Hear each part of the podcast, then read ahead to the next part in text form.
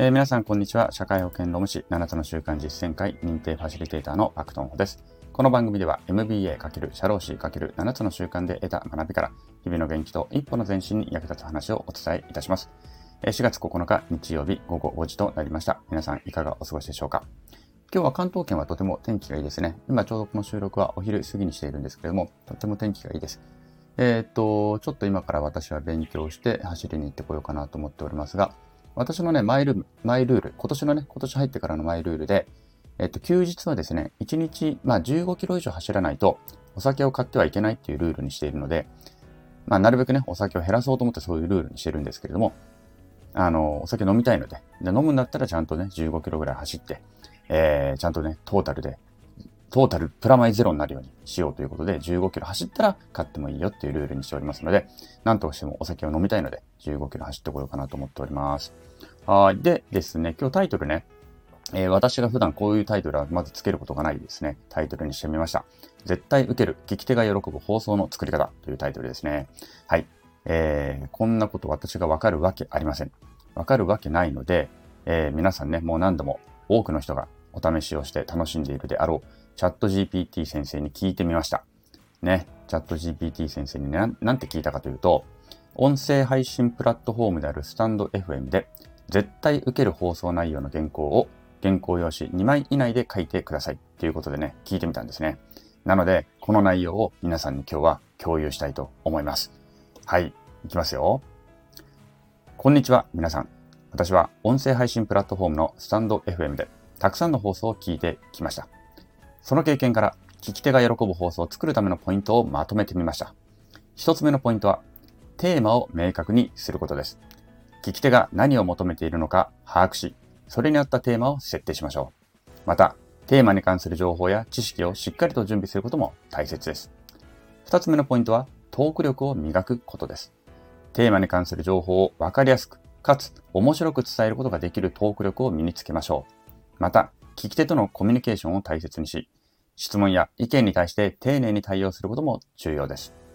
三つ目のポイントは、ゲストを迎えることです。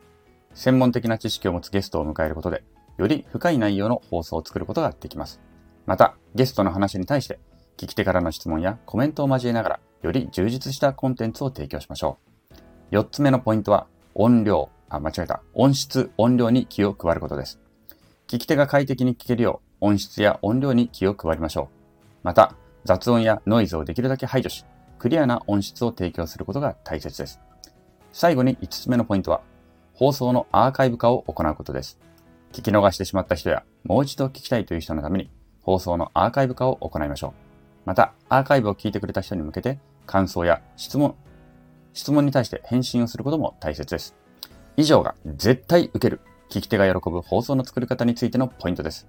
これらのポイントを参考に、より良い放送を作っていきましょう。さて、いかがでしたでしょうか？これでいけるこれ。まあちょっとやっぱりまだね、あれですね、かなり抽象的ですよね。まあ、抽象的なこと、まあ別に間違っちゃいないんでしょうけども、これを今私が、うーん、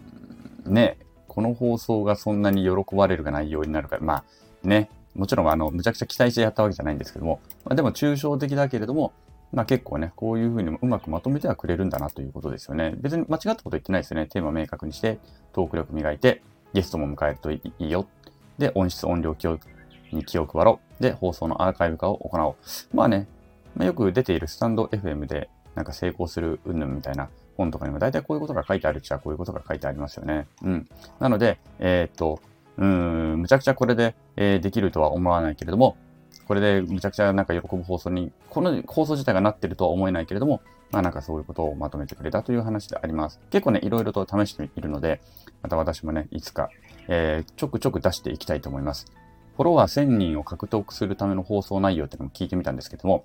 こっちの方がね、あんまり、あの、なんか大したことしてなかったので あの、こっちはね、あの、今回は割愛しました。ということで、えー、今回は、絶対受ける、聞き手が喜ぶ放送の作り方をチャット GPT 先生に聞いてみました。ということでした。はい。えー、それでは本日は以上となります。この放送が面白かったり、ためになった人は、いいねをしてくれたり、コメントやレターなんかもくれると嬉しいです。えー、昨日より今日、今日より明日、一日一歩ずつでも前進し、みんなでより良い世界を作っていきましょう。それでは今日はこの辺で、さようなら。